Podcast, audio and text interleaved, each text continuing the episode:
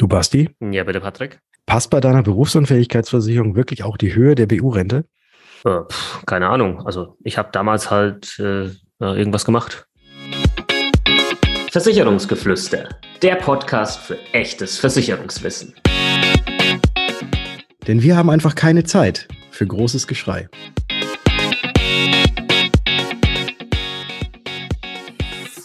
Patrick, du hast eine Berufsunfähigkeitsversicherung, oder? Das ist wohl wahr, richtig. Viele unserer Kunden haben auch eine Berufsunfähigkeitsversicherung, viele nicht und viele haben eine, die sie sich eigentlich fast sparen könnten, weil die versicherte BU-Rente in der Höhe her einfach komplett vorbei am Bedarf abgesichert wurde. Und es gibt ja auch so ein paar Daumenregeln, ja, Faustregeln, wo, wo gesagt wird, 80 Prozent, 90 Prozent vom Netto kann man absichern. Das ist jetzt auch nicht per se komplett falsch. Nur ist es halt nicht super individuell.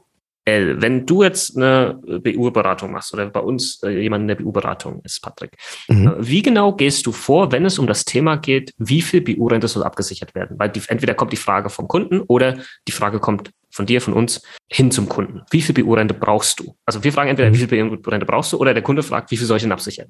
Ja, das sind, das sind so immer die Sachen. Und dann, und dann sagt man, ja, pauschal, du brauchst so und so viel. Ich glaube, das ist, die, ist eine falsche Herangehensweise. Und auch diese pauschalen Ausgaben mit 80, 90 Prozent von irgendwas und so weiter muss nicht stimmen.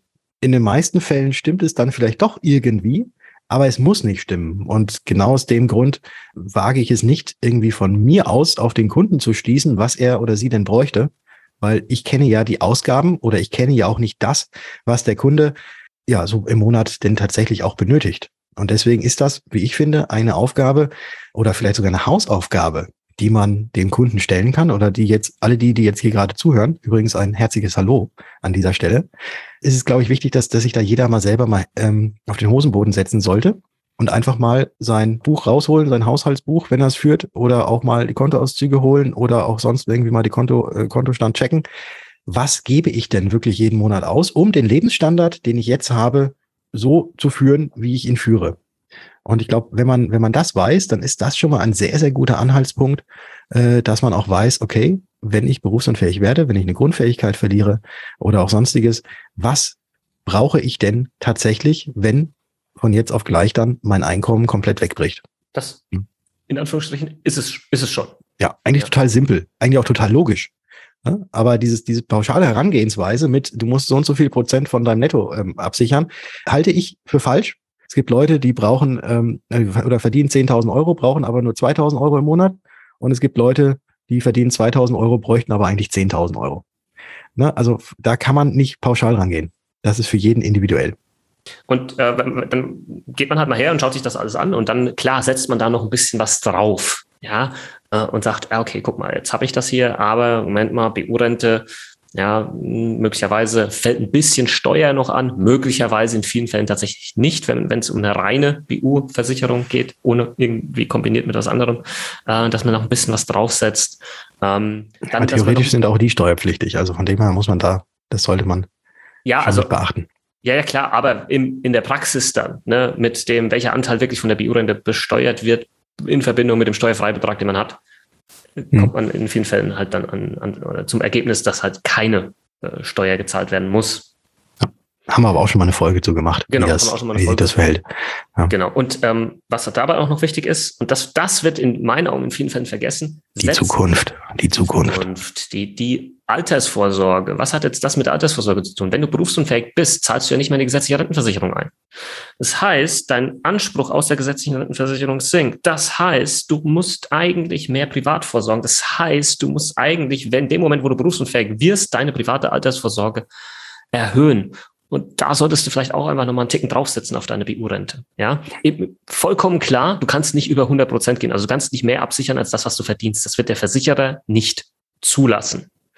Ähm, aber da muss man dann halt irgendwo einen, vielleicht einen Mittelweg finden, äh, wie man ähm, am Ende dann die Höhe der BU-Rente wählt. Ja. Aber das ist wichtig.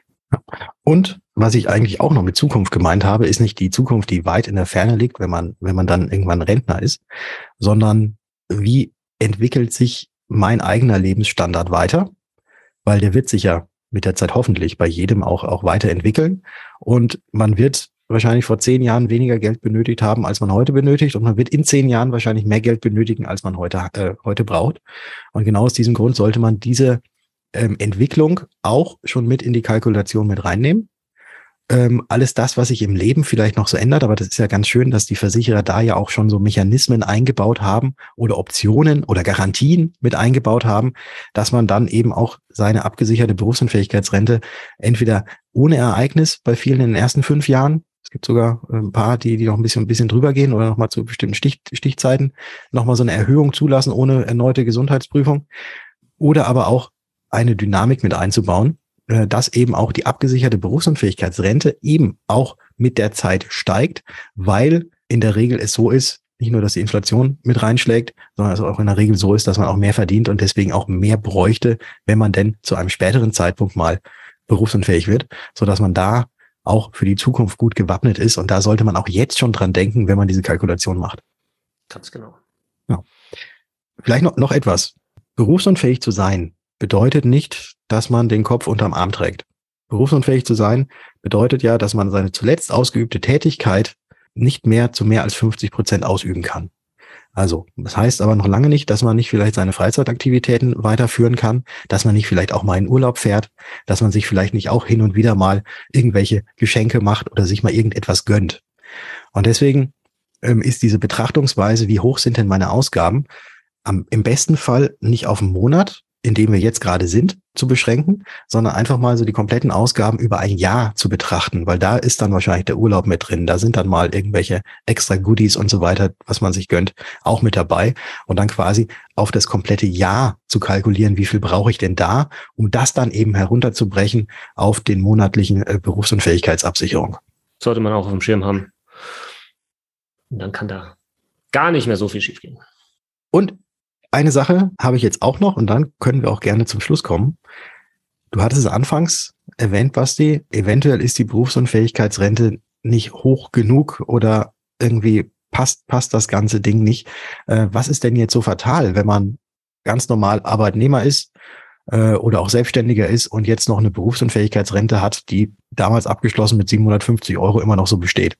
Ja, dann sollte man das Ganze sich mal anschauen, ob man das irgendwie noch anpassen kann, erhöhen kann oder vielleicht einfach neu abschließt, mhm. ähm, um halt wieder richtig abgesichert zu sein. Weil 750 Euro, wenn du berufsunfähig wirst, das wird dir nicht zum Leben reichen. Du fällst auf Sozialhilfeniveau, bekommst Geld vom Staat, das du sowieso bekommen hättest, weil der Staat sagt, ja, okay, 750 Euro reichen nicht, reichen nicht, aber wir stocken die jetzt auf. Äh, aber mhm. du hättest vielleicht sowieso so 900 Euro bekommen vom Staat und jetzt kriegst du halt nur noch irgendwie 150 vom Staat. Ja. Weil das ist nämlich ganz wichtig. Das, das ist der wichtige Punkt, dass eine Berufsunfähigkeitsrente auf Hartz IV angerechnet wird. Das Gute ist, eine Berufsunfähigkeitsrente wird allerdings nicht auf eine andere Leistung, die sich Erwerbsminderungsrente zum Beispiel nennt, angerechnet. Also da gibt es das einfach noch on top. Und das ist, glaube ich, auch wichtig zu wissen, dass man da keine Angst haben muss. Und auch wenn man ein Krankengeld, also gesetzlich krankenversichert ist, bezieht, dass da auch nichts angerechnet wird auf die Berufsunfähigkeitsrente oder sonstiges. Und ein letzter Punkt nochmal zu dem Thema, ja, wenn du berufsunfähig bist, heißt das ja nicht, dass du den, den Kopf unter dem Arm trägst. Wann geben wir Menschen in der Regel am meisten Geld aus? Hm. An Weihnachten. Ich sag's dir. Nee, grundsätzlich, wenn wir Zeit haben, Geld auszugeben. Hm. Wenn du arbeitest, dann arbeitest du halt. Wenn du eine Arbeit, gibst du in der Regel kein Geld aus. Aber wenn du Zeit hast, plötzlich zu Hause bist, ja, und ja, dann gibst du mehr Geld aus. Das heißt, du wirst tendenziell vermutlich mehr Geld ausgeben, wenn du berufsunfähig bist, weil du einfach mehr Zeit hast. Oh, jetzt kann ich ja plötzlich hier hin, da könnte ich was machen, da könnte ich jetzt shoppen. Ja, klar, du wirst ein paar Ausgaben nicht mehr haben. Ja, Sprit vielleicht zur Arbeit, keine Ahnung. Aber dennoch, in dem Moment, wo du Zeit hast, gibst du Geld aus. Das darf man schlichtweg nicht unterschätzen. Und du willst ja auch dein, dein Niveau halten. Ich, ich kriege das immer wieder mit, wenn Leute sagen, nee, also Berufsunfähig, das ist für mich so eine Worst-Case-Absicherung. Ah, nee, nee, nee, nee, nee, nee, nee, nee. Das ist eine Lebensstandard-Absicherung. Niemand kann mir erzählen, dass es okay ist, wenn man dann berufsunfähig ist äh, und vorher irgendwie Ausgaben hatte von 2500 Euro im Monat, äh, mit einem gewissen Lifestyle, es okay ist, jetzt plötzlich nur noch 1500 Euro zur Verfügung zu haben und dann passt man sich an. Freunde, da lügt ihr euch selbst was vor. Ja, äh, niemals, niemand will hier auch einen sozialen Rückschritt machen, was das ja ist, wenn du weniger Geld ausgibst oder nur noch weniger Geld ausgeben kannst, sei es für Miete, sei es für Urlaub, sei es für Auto, dann ist es ein sozialer Rückschritt. Mhm. Und das macht niemand gerne. Also bitte lügt euch da selbst nichts vor. Ich glaube, wir haben jetzt ganz viel reingebracht hier. Ja. In die Folge. Und wir haben, glaube ich, schon dreimal gesagt, so noch eine Sache, noch eine Sache, noch eine Sache. Ich würde jetzt nicht noch eine Sache bringen. Ich glaube, wir haben da wirklich alles. Und deswegen können wir zum Schluss kommen. Aber eine Sache habe ich noch. Basti, man kann dir auf Instagram folgen, man kann dir auf TikTok folgen, man findet dich ja überall unter Versicherung mit Kopf. Und das äh, ist auch gut, wenn man dir folgt, weil du musst, du, du, brauchst noch ein paar mehr Follower. Das sind noch so zu wenig bei dir. Okay.